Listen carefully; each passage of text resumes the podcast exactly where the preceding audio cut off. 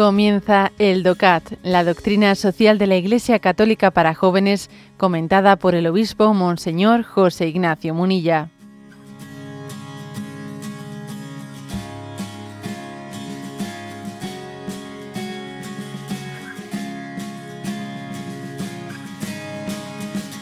Dice la, el número 18, dice la pregunta, ¿cómo se produce una transformación en la sociedad? Y responde, el mensaje bíblico de la autorrevelación de Dios nos transforma en todos los aspectos. Adoptamos una nueva visión del mundo y de nuestra sociedad. El comienzo de toda transformación se da en el corazón humano. Primero tiene que convertirse el hombre por dentro pensando y viviendo según el mandato de Dios para luego poder actuar hacia afuera.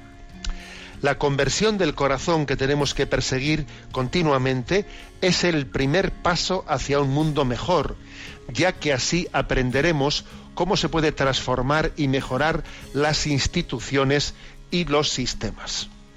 Bueno, un punto breve que como veis también pues plantea una cuestión muy muy práctica cómo, cómo se transforma la sociedad. Y responde diciendo, mira, el Evangelio nos revela, nos descubre, subraya que si quieres cambiar el mundo, comienza por cambiar tú en tu corazón.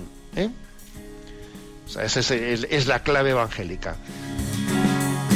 ¿El Evangelio es revolucionario? Sí, pero, eh, pero de una manera muy específica, porque el revolucionario el que se suele llamar ¿no? revolucionario, es el que quiere cambiar todo menos a sí mismo. Y el cristiano es el que quiere cambiarlo todo empezando por sí mismo. Menuda diferencia, señores. Es una diferencia sustancial, ¿eh? eh o sea, la verdadera, ¿no? La verdadera transformación del mundo es esta. Que, que el mundo cambie empezando por mí. No de que yo quiera cambiarlo todo menos a mí. Lo que hoy en día entendemos por revolucionario es aquel que está siempre haciendo una, pues es una crítica de todo, una crítica de todo.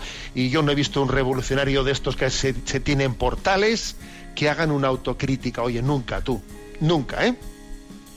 Insisto, el revolucionario suele ser el que pretende cambiarlo todo menos a sí mismo.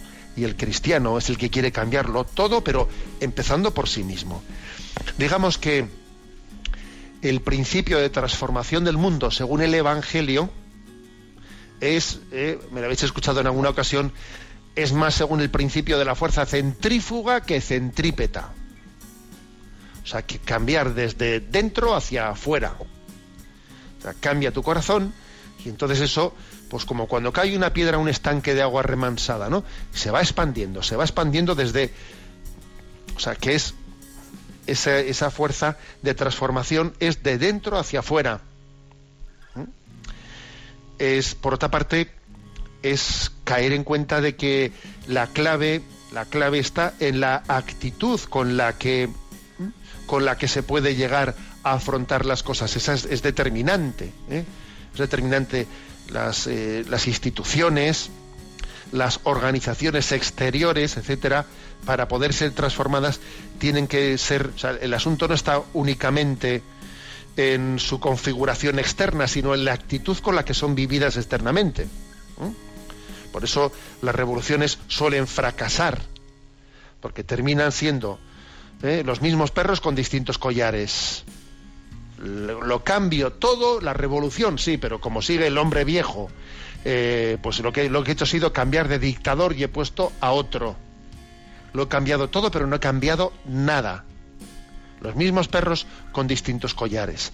Bueno, porque es que eh, la clave está en esa transformación interior que nos propone el Evangelio.